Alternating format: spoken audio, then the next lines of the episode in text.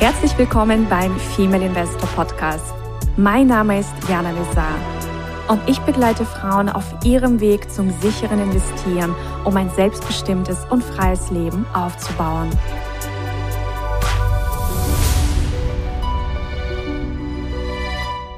Herzlich willkommen zu einer neuen Folge beim Female Investor Podcast und ich freue mich sehr, dass du eingeschaltet hast. Und ich habe wie immer eine ganz, ganz zauberhafte Frau an meiner Seite und wir werden heute mit Bettina sprechen und zwar ja, warum sie Investorin wurde, in welche Assetklassen sie investiert und äh, was sie dir ja, an Erfahrung, an Tipps mitgeben kann, damit du dein Investmentstil findest oder vielleicht auch verbessern kannst. Ja, in diesem Sinne, herzlich willkommen, liebe Bettina. Ich freue mich sehr, dass du dabei bist und würde sagen, stell dich doch erstmal ganz kurz vor. Ähm, was ist dein beruflicher Background und äh, wann bist du Investorin geworden? Ja, also vielen Dank erstmal für die Einladung, liebe Jana. Ähm, und natürlich stelle ich mich gern vor. Ich ähm, bin äh, von Berufswegen tatsächlich Betriebswirtin und hatte dann 20 Jahre lang eine ähm, Firma, die ich vor gefühlt zwei Jahren verkauft habe, beziehungsweise richtig ausgedrückt habe ich meine Firmenanteile verkauft. Und dann ähm, seither sozusagen diverse andere kleine Projekte unternommen, immer im Sinne der Unternehmerin, so würde ich es tatsächlich äh, ausdrücken. Und ähm, weitere Nebentätigkeiten sind ähm, die Verwaltung von Immobilien und äh, natürlich auch ähm, das äh, Anlegen in Wertpapiere. Ich glaube, das fasst so das äh, ganz kurz und bündig zusammen. Mhm. Das heißt, du stehst auf mehreren Beinen und hast schon vor einigen Jahren mit Immobilieninvestments gestartet. Also ich glaube, du machst ja auch nicht nur irgendwie kleine Wohnungen, sondern auch Mehrfamilienhäuser, oder? Genau, wobei ich jetzt gar nicht ähm, sagen könnte, dass das unter dem Aspekt des Investierens passiert ist, wenn ich da ehrlich sein darf, sondern das hat sich einfach natürlich und auch organisch so ergeben, weil ich mit Mitte 20 ähm, schon fand, dass Miete zahlen eben ein hoher Ausgabeposten ist. Mhm. Und ähm, da hatte ich dann ähm, in diesem Alter den glücklichen Umstand, dass mein Vater ja von Berufswegen Architekt war ähm, und mir bei dem, nicht bei dem Kauf, aber bei der ersten äh, Wohnung sozusagen äh, helfen konnte in, hin, in, in, in Hinsicht auf Renovierung. Mhm. Weil man konnte eben damals in der Stadt, in der ich gelebt habe, recht günstig Wohnungen kaufen. Ähm, aber natürlich noch viel besser, wenn man die unrenoviert gekauft hat. Und also so habe ich quasi ganz pragmatisch angefangen, ähm, um Ausgaben zu sparen. Und natürlich ist es so, dass wenn man das dann einmal gemacht hat, man sehr viel am Objekt lernt oder an der Sache lernt und eben so Erfahrungen sammelt. Und das habe ich dann auch jahrelang gemacht, aber gar nicht so sehr im Hinblick auf investieren oder sagen wir mal Geld für mich arbeiten lassen, sondern wirklich aus pragmatischen Gründen. Und manchmal war es dann auch so in der Vergangenheit, dass, dass sich das einfach auch angeboten hat, weil die, ähm, die Chancen so groß waren. Also anders gesagt, es wäre dämlich gewesen, es nicht zu machen. So viel hatte ich verstanden. Ja, aber das ist ja schon mal viel. Du hattest quasi ein, ein Auge für, für Deals, ja, für gute Deals. Hat ja auch nicht jeder. Ja, beziehungsweise für gute Deals und auch ein bisschen ein Interesse wahrscheinlich doch an Immobilien, weil ich das einfach naheliegend fand dadurch, dass man ja, jeder muss ja wohnen. Ja. Also ich finde das so ein bisschen naheliegender als jetzt Aktien oder was man sonst noch alles äh, sozusagen verticken und kaufen kann.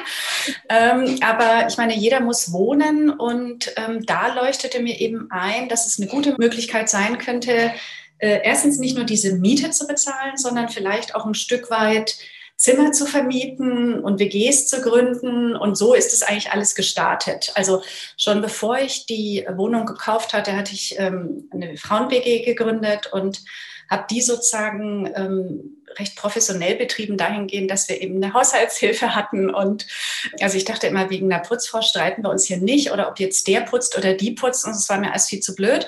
Also habe ich eben, habe ich eben versucht, das alles irgendwie optimal für alle zu gestalten. Und ähm, ich glaube, das war auch ein bisschen das Potenzial an Immobilien, dass ich immer fand, man hat da einfach gute Gestaltungsmöglichkeiten oder man kann eben man kann eben dann die Dinge so machen, wie man sie sich ausdenkt und wie man möchte. Und das hat mich immer ein Stück weit mehr gereizt, als jetzt sozusagen anderen zu folgen oder ja, irgendwie Stress mit Vermietern zu haben und, und sowas. Also es ist einfach am Anfang entstanden aus so einer pragmatischen äh, Überlegung und wurde dann eben immer mehr. Und ich finde Immobilien, ähm, ich mag das. Also ich kann es nicht anders sagen. Ich finde es irgendwie ich mag das nach wie vor und ich halte immer noch die Augen auf und man kann da ja wirklich einfach nur durch Straßen laufen in Stadtteilen, die einem gefallen und dann wird man schon sehen, wenn ein Haus ähm, ja so aussieht, als hätte sich da länger keiner drum gekümmert und dann muss man halt rausfinden, wem das gehört und so. Also so ganz, ganz, ganz easy. Mhm. Und äh, wann sind bei dir andere Assetklassen ins Spiel gekommen, also zum Beispiel Aktien? Ja, äh, gute Frage. Da habe ich irgendwie, denke ich, inzwischen länger drüber nach, weil ich ja jetzt vermehrt auch mich ähm, um Aktien kümmere und da nochmal eine zweite große Leidenschaft ähm, gefunden habe. Ich kann mich leider nicht genau erinnern, muss ich tatsächlich sagen, weil ich neige dazu, nicht sehr viel Papier aufzuheben. Jetzt gibt es ja Gott sei Dank kein Papier mehr, aber oder man kann es als irgendwie na, wie soll ich sagen, ohne Post erledigen. Aber ich würde mal denken, dass ich ähm, tatsächlich aufmerksam geworden bin auf das Thema mit 30 vielleicht, mhm. weil ich damals einen Freund hatte, dessen Freundeskreis sehr im neuen Markt Aktien gekauft und verkauft hat. Und ähm, also ich habe da auf alle Fälle so einen gedanklichen Anker, dass ich ähm, damals Aktien schon gekauft habe, aber ich kann es eben leider nicht, ich kann es eben leider nicht mehr nachvollziehen. Ich habe einfach die Kontoauszüge nicht mehr. Aber ich würde denken, also so gefühlt ja äh, 20 Jahre sowas ungefähr. Ja. Na, ist auf jeden Fall auch schon ein sehr, sehr langer Zeitraum. Also du hast mhm. früh begonnen, kann man sagen, früh für sich dieses Thema oder diese Themen entdeckt. Ähm, hattest du in deinem Umfeld viele Frauen, die auch investiert haben? Weil ich meine, du kommst ja auch, also man kann ja sagen, aus einem gehobenen Umfeld, im Sinne von, du hast ja auch Betriebswirtin, also quasi als Ausbildung oder Studium abgeschlossen. Äh, dein Papa ist Architekt. Du warst schon so ein bisschen, ja, in diesem Immobilienthema drin. Warst du dann auch automatisch mit Frauen befreundet, die auch ähnliche Dinge gemacht haben oder warst du da eher eine Exotin? Das habe ich so ehrlich gesagt nie reflektiert. Und ich würde das ähm, elterliche Umfeld so als gut bürgerlich bezeichnen. Wenn meine Eltern äh, gut bürgerlich gewesen wären, das waren sie nicht, eher Freaks. Aber wirklich im wahrsten Sinne des Wortes. Also ich glaube, ich würde es anders formulieren wollen, weil ich ja dieses Thema für mich selber gar nicht als Investitionen bezeichnet hätte, ja. ähm, sondern dieses, dieses ähm, Feld des Investierens ist mir eigentlich erst aufgefallen, ähm, als ich jetzt vor zwei Jahren die Anteile an meiner Firma verkauft habe, weil ich eben das erste Mal Zeit hatte, mir sozusagen strukturiert Gedanken zu machen. Und dabei ist mir sozusagen in der Retrospektive aufgefallen, dass ich das eine oder andere ganz, ähm, ganz ähm, ordentlich gemacht habe, aber es war jetzt nicht ein geplantes Vorgehen. Mhm. By no means sozusagen. Ja. Und ähm, ich glaube, mich hat, also ich habe schon, ich war immer umgeben, ich will es mal so formulieren, von Außenseitern im positiven Sinn, ähm, weil ich eben sozusagen komische Menschen immer spannender fand als langweilige Menschen. Und ähm, im Nachhinein kann ich schon sagen, dass die, die ein oder andere Freundschaft aus der Schule tatsächlich auch in eine ähnliche Richtung gegangen ist. Mhm. Aber es war jetzt nicht so, dass wir damals gedacht haben, oh, jetzt cool, jetzt gründen wir hier einen Investmentclub und schau mal, wie weit wir kommen, sondern ähm, wir waren eigentlich eher alle komische Menschen und, ähm, und hatten große Feierlaune, so will ich es mal ausdrücken. Also uns hat vielleicht geeint, ähm, bestimmte Sachen anders machen zu wollen, als es eben damals üblich war. Viele sind auch, ähm, ich komme ja aus so, einer, aus so einem kleinen fränkischen Dorf, viele derer, die da weggegangen sind, so wie ich, ähm, mit denen bin ich tatsächlich ähm, nach wie vor im Kontakt. Und ähm, da ist alles Mögliche äh, dabei rausgekommen, ich sag mal so von Künstler bis hin zu Unternehmer. Aber es war jetzt nicht ein gezieltes Investitionsumfeld. Nee, das würde ich so nicht sagen. Ja. Und ähm, jetzt bist du ja schon eine längere Zeit ja, eben auch mit den Aktien beschäftigt. Was reizt dich an Aktien? Du hast über deine mhm. Immobilienliebe gesprochen. Was, was, macht dich, was macht Aktien auch spannend für dich? Gute Frage. Ich will schon vielleicht noch mal einmal ergänzen, dass ich auch Unternehmen spannend finde, ne? weil wenn man so diese drei Klassen sieht, Immobilien, Aktien und Unternehmen, dann würde ich schon noch mal den Punkt strapazieren wollen, dass ich ja 20 Jahre lang in erster Linie Unternehmerin war. Mhm. Und das ist ja auch noch mal eine sozusagen Assetklasse, wenn man so möchte. Können wir vielleicht ja später noch mal streifen das Thema. Mhm. Bei Aktien finde ich tatsächlich wahnsinnig angenehm dass man das sehr autark betreiben kann, wenn man das Business hätte ich fast gesagt, vorausgesetzt, man hat eben entsprechendes Kapital. Ähm, und da finde ich schon auch relativ wichtig, ähm, gerade wenn man jetzt anfangen würde, dass man, ähm, sagen wir mal, nur Kapital nimmt, was man nicht unbedingt kurzfristig brauchen wird. Weil ich finde eigentlich, dass die Börse nur dann riskant wird, wenn man ähm, Korrekturen oder auch ähm, Crashes, was ja ein böses Wort ist, dafür, dass Kurse so ein bisschen nach unten gehen, wenn man die sozusagen nicht aussitzen kann, dann ist die Börse irgendwie schwierig als Umfeld. Aber wenn man sozusagen eben ein bisschen Kapital hat, was man nicht in unmittelbarer Nähe und Zukunft brauchen wird, dann schätze ich sehr an Aktien, dass man vollkommen losgelöst von allen anderen Verpflichtungen das machen kann. Und äh, gerade jetzt äh, heute im Vergleich zu früher mit dem Internet, ähm, mit den Online-Banken, ähm, also weder musst du, brauchst du einen Banker, der dich sozusagen belabert. Äh, du kannst einfach mit, du brauchst ja eigentlich nur einen Rechner und einen Internetzugang und kannst von überall aus der Welt Aktien kaufen und verkaufen. Mhm. Und das gefällt mir wahnsinnig gut. Ähm, du hast keine, also wenn man es mit den anderen ähm, Möglichkeiten vergleicht, ähm, hast du im Gegensatz zu Immobilien, äh, hast du sozusagen keine Handwerker, du hast keine Mieter, du hast keine Financiers. Ähm, und wenn man es mit den Unternehmen äh, vergleicht oder mit dem Unternehmertum vergleicht, dann gehen deine Aktien halt nie in Urlaub. Sie, ähm, du musst dich nicht um Büroräume kümmern, du musst nicht dich um Technik kümmern und sowas weiter mehr. Also es ist eben eine sehr ähm, reduzierte Möglichkeit von allen Verpflichtungen, Rendite zu erzielen oder Kapital zu vermehren. Und das finde ich tatsächlich äh, im Moment jedenfalls wahnsinnig spannend und, und sehr, äh, ja, ich merke, das reizt mich äh, immer mehr, obwohl ich jetzt schon lange dabei bin, weil ich es auch ehrlich gesagt, wenn man das einmal verstanden hat, nicht so schrecklich schwer finde. Richtig, das ist es ja. ja. Es ist nur immer dieser Anfang schwer, aber wenn man den Anfang für sich gefunden hat, den Einstieg gefunden hat, dann ist das einfach eine schöne, entspannte Nebentätigkeit. Ne? So empfinde ich das. Ja, und auch ein bisschen die, natürlich gibt es, das merke ich schon auch, es gibt da sehr viel Vorurteile und es gibt auch sehr viel ja, äh, falsches Wissen oder so ähm, Halbwissen. Und es hat am Ende schon auch wie alles ein bisschen mit Know-how zu tun. Also ich glaube, man muss ein bisschen aufräumen mit dem, oder, oder ich glaube, der Hinweis sei erlaubt, dass es natürlich hilft, da sich auch ein bisschen fortzubilden oder ähm, also ich würde jetzt nicht sozusagen ohne Know-how losgehen und Aktien kaufen, sondern ich würde dann schon ja dann ähm, dann eben auch ein, ein, Stück weit sich eben entwickeln und ähm, Erfahrungen sammeln. Und aber äh, wenn man diese Hürde sozusagen genommen hat, finde ich, ist es somit die spannendste Assetklasse überhaupt. Man kann auch schnell, eine Sache finde ich auch noch gut, wenn ich das schnell noch anfügen darf, man kann eben auch relativ einfach kaufen und verkaufen. Man hat nicht sehr viel Anschaffungskosten. Das ist bei Immobilien und Unternehmen schon noch mal ein bisschen anspruchsvoller, die auch wieder loszuwerden. Das geht bei Aktien rucki zucki. Richtig. Und wir haben hier in der Female Investor Academy auch diesen kurzfristigen Handel kennengelernt. Betreibst du ihn auch jetzt aktiver oder aktiv? Und was findest du daran spannend? Meinst du Optionshandel? Mhm. Ja. Mhm.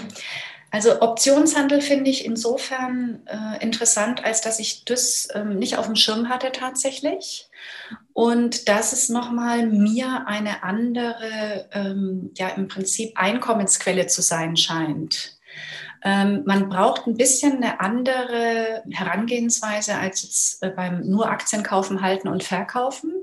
Wobei da gibt es ja auch, was weiß ich, Daytrading und Swing Trading und was, das, also das ist ja auch der Fantasie keine Grenze gesetzt. Aber der, was ich eigentlich am Optionshandel so genial finde, ist, dass man das sehr gut nebenher machen kann unabhängig ist von irgendwelchen Zeiten, außer denen der, der Börsenplätze sozusagen.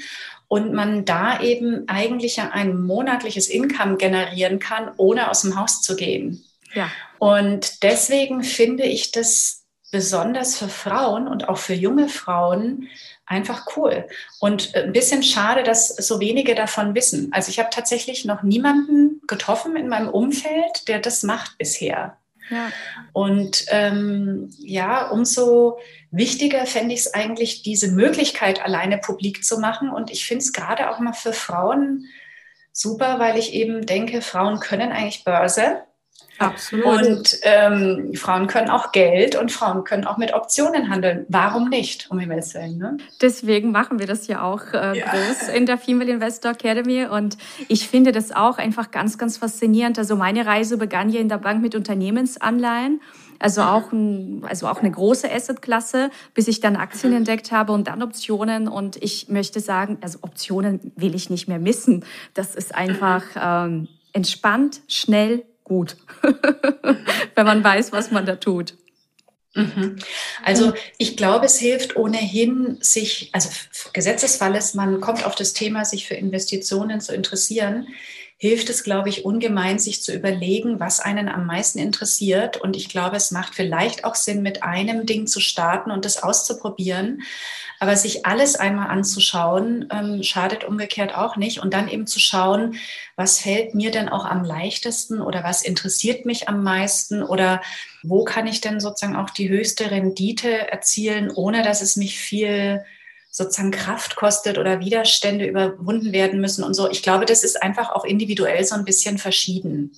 Mhm. Damit will ich sagen, ich habe auch volles Verständnis für jemanden, der sagt, ähm, er macht einen monatlichen Sparplan und kauft ETFs. Das hat genauso eine Daseinsberechtigung. Meines ist es allerdings nicht.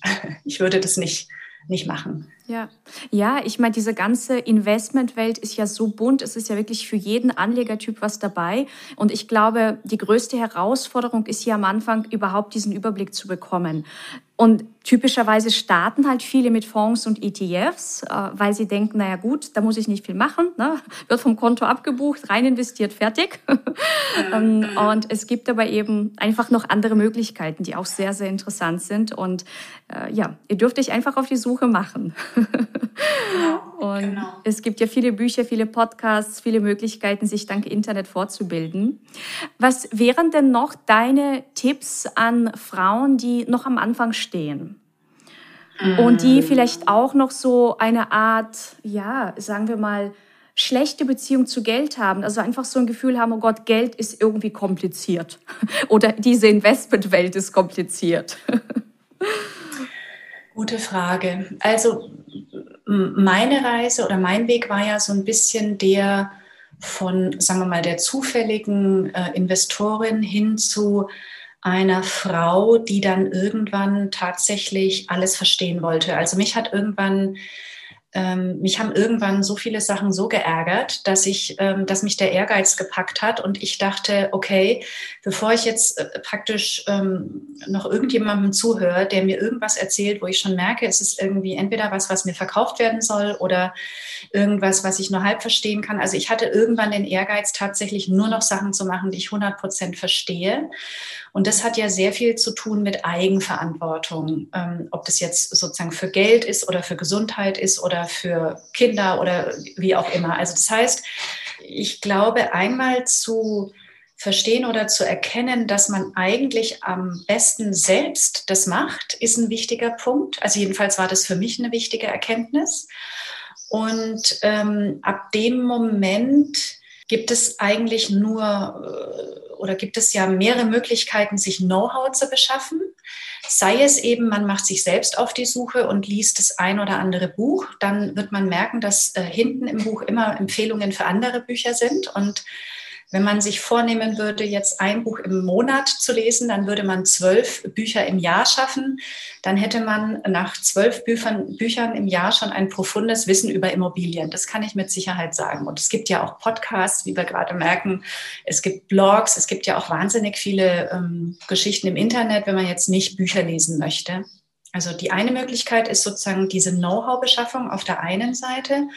Und auf der anderen Seite würde ich schon sagen, ähm, wenn, wenn ich jetzt ein wirkliches Thema mit Geld hätte, vielleicht auch Schulden oder ich gebe immer mehr Geld aus, als ich einnehme oder ich komme nicht ins Sparen, dann würde ich vielleicht auch überlegen, mir ähm, Hilfe zu suchen und äh, mich von jemandem an die Hand zu nehmen zu lassen. Es gibt ja ähm, Geldcoaches, gibt es auch für Frauen.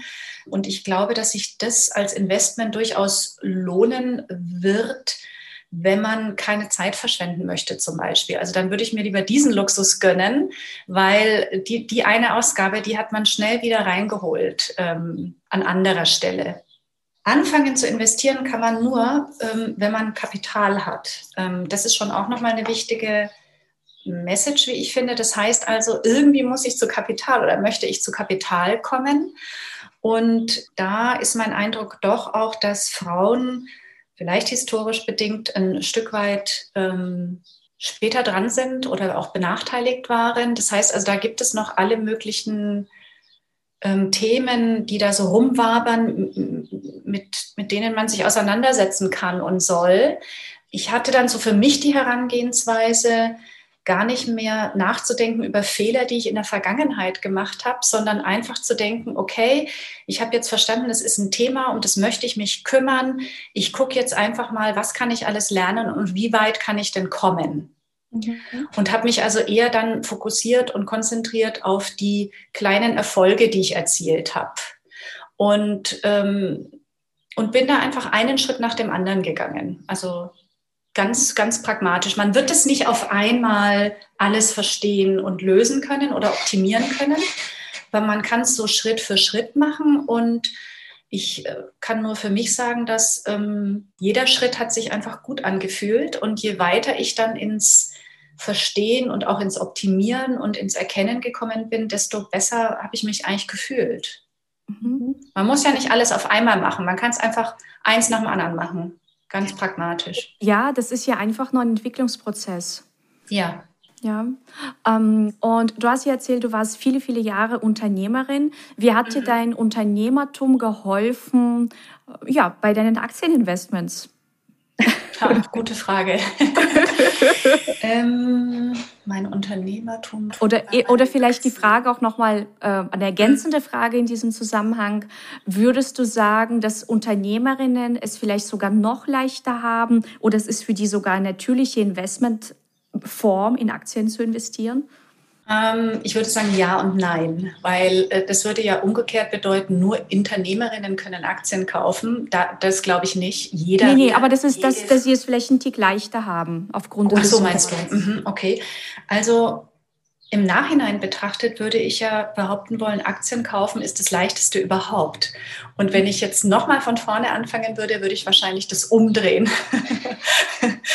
ähm, bei mir war es halt anders. Ich glaube, was als, also was der Unterschied ist vielleicht äh, vom Unternehmertum hin zum Angestellten-Dasein, ist der, dass auch als Unternehmerin bin ich relativ äh, schnell natürlich absolut eigenverantwortlich unterwegs.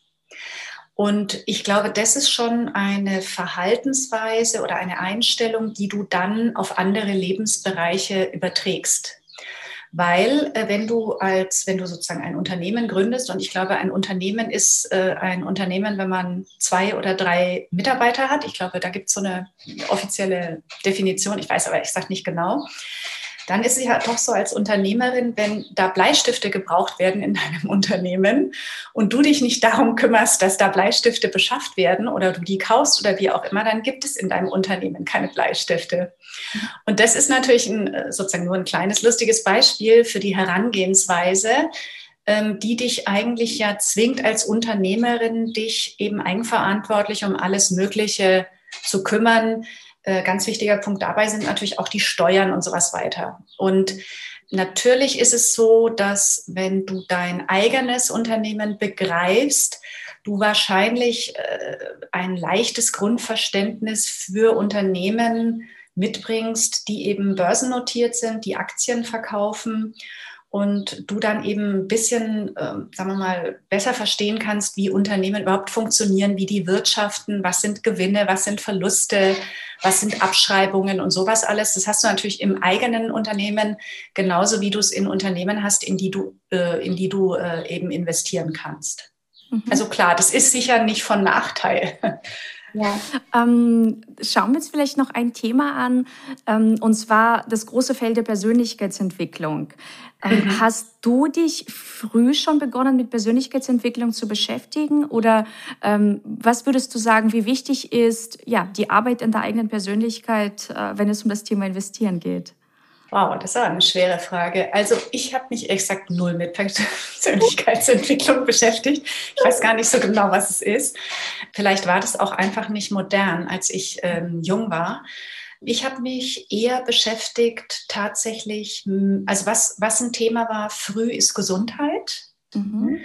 Ähm, weil ich schon verstanden hatte, dass, ähm, also wir wissen gesichert von einem Leben und wir wissen gesichert davon, dass es endlich ist.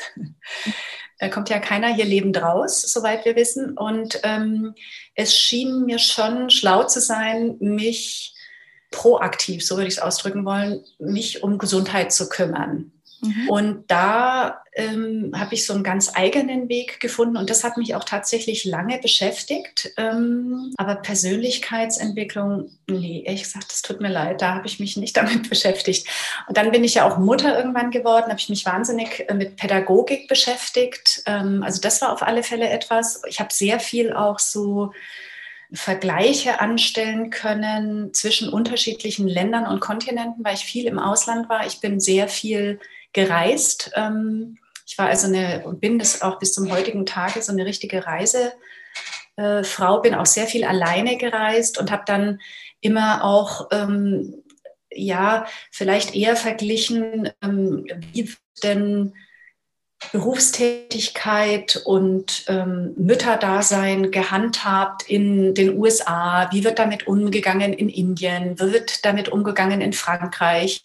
Und fand eigentlich immer so diese unterschiedliche Sicht auf Dinge. Das ist, glaube ich, etwas, was mich interessiert hat. Und ähm, dadurch, dass ich sehr früh angefangen habe zu reisen, habe ich, glaube ich, sehr früh verstanden, dass man auf eine Sache immer verschiedene Blickwinkel und ähm, also dass es immer verschiedene Ansichten geben kann und dass eigentlich keine Meinung oder Einstellung gesetzt ist, ob das jetzt die Religionen sind oder man kann eben eine Sache diametral entgegengesetzt beobachten.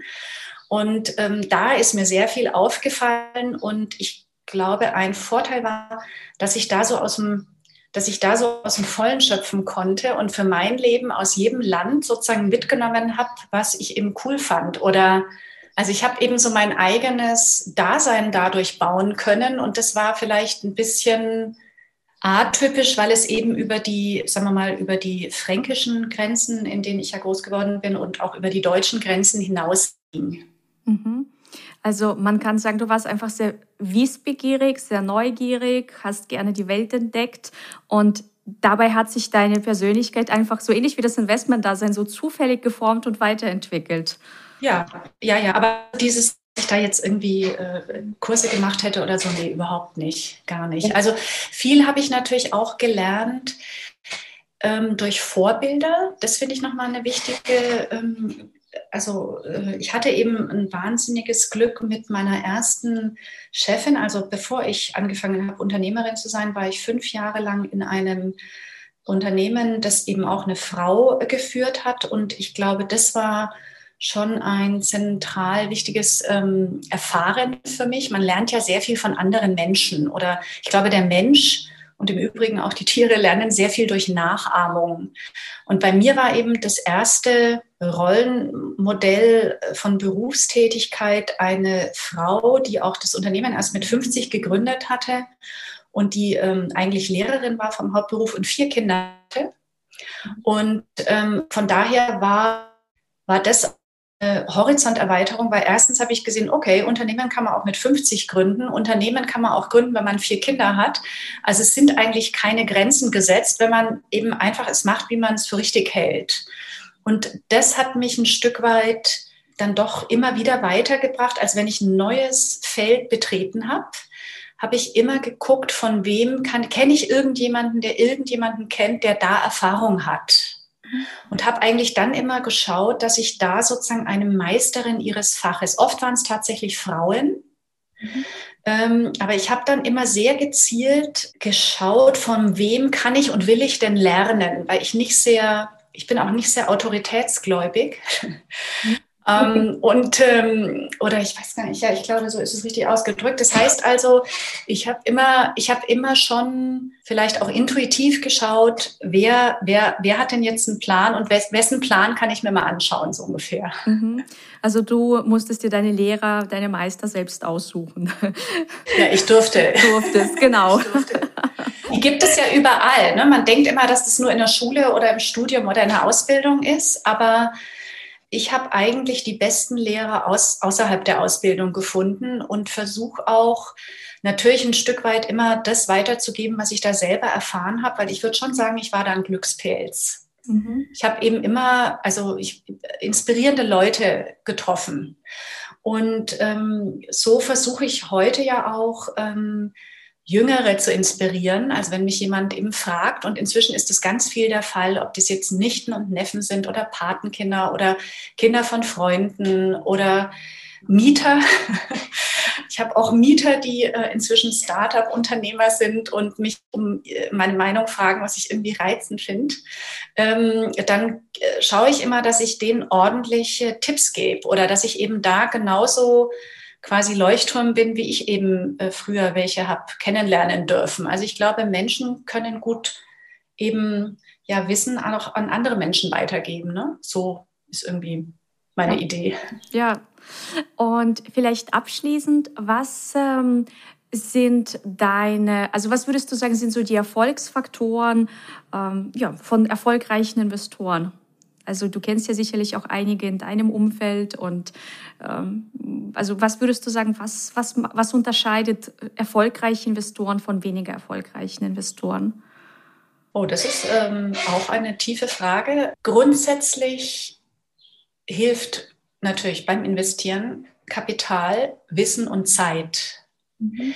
Ich glaube schon, dass es darüber hinaus notwendig ist, sozusagen dieses ganze Feld einmal verstanden zu haben. Mhm. Und sich dann vielleicht auf das eine oder andere zu fokussieren, was der eigenen Leidenschaft entgegenkommt. Also ich glaube, so Widerwillen mit irgendeinem Investment ähm, Erfolg zu haben, halte ich persönlich für, für schwer. Ähm, und ich könnte mir vorstellen, dass Investoren, die eben ein bisschen ihre Fähigkeiten und, und so weiter berücksichtigen, dass die erfolgreicher sind als andere. Ich weiß es nicht. Also gerade habe ich ehrlich gesagt ein sehr spannendes, ähm, eine sehr spannende Rede von Steve Jobs gehört, ähm, der ja der Apple-Gründer war, einer der Apple-Gründer, wie wir wahrscheinlich alle hier wissen. Und ähm, da hat er eine Rede gehalten in Stanford ähm, an die Abschlussklasse. Das muss eine ganze Weile her sein und hat eben begründet, warum er so erfolgreich geworden ist. Und hat es begründet, das fand ich sehr interessant, mit dreimaligem Scheitern. Mhm. Und zwar ist er ähm, ja aus der Universität rausgeflogen nach einem Jahr. Ähm, er ist aus seinem Unternehmen rausgeflogen. Er ist ja aus Apple rausgeflogen, hat dann zwei weitere Unternehmen gegründet, ist dann zu Apple zurück und erst dann wurde ja Apple erfolgreich. Und er hat diese Rede gehalten, nachdem das erste Mal bei ihm Bauchspeicheldrüsenkrebs ähm, diagnostiziert worden war. Und dann war das ja, glaube ich, beim ersten Mal operabel und äh, dann ist es aber wiedergekommen.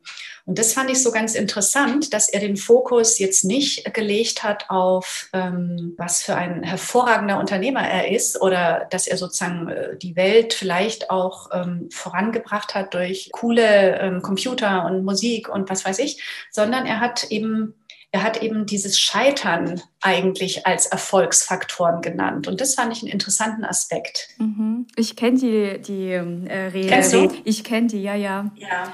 Also zusammenfassen kann ich keine Ahnung, was erfolgreiche Investoren von unerfolgreichen unterscheidet, aber man lernt sozusagen ja auch zum Beispiel aus Steve Jobs, dass Aufgeben natürlich kein Weg ist, um Erfolg zu haben. Also ich glaube, dranbleiben und Fehler machen und immer wieder Sachen auch machen und ausprobieren, das halte ich für maßgeblich wichtig. Das Machen ist wichtig. Nur Bücher lesen bringt ja auch keine guten Investments, sondern du musst schon bestenfalls in die Umsetzung gehen. Richtig. Und ja, was sind deine letzten Tipps noch an Frauen, die gerade zusehen? Naja, eigentlich insgesamt sich mit dem Thema Geld, Finanzen, Kapital zu beschäftigen ähm, und vielleicht dann auch tatsächlich gezielt Know-how sich zu suchen. Und ähm, nur weil du ja zufällig auch ähm, sehr viel mit äh, Aktien und Börse und Optionen zugange bist. Also ich finde tatsächlich mal einen Blick auf den Optionshandel zu werfen als, als unkomplizierten Income. Ich glaube, wenn mir das früher jemand gesagt hätte, dann wäre ich noch erfolgreicher. Aber es hat mir leider keiner gesagt. Ja, aber besser später als nie. Ja, genau, ganz genau. Sehr gut. Wunderbar. Dann ja, bedanke ich mich ganz herzlich für deine Zeit und in diesem Sinne vielen Dank nochmal und bis zum nächsten Mal. Ciao, ihr Lieben. Tschüss. Das war der Female Investor Podcast. Für mehr Inspirationen, wie du mit Leichtigkeit zur Investorin wirst, schau gerne auf meine Website www.female-investor.com. Bis zum nächsten Mal, deine Jana.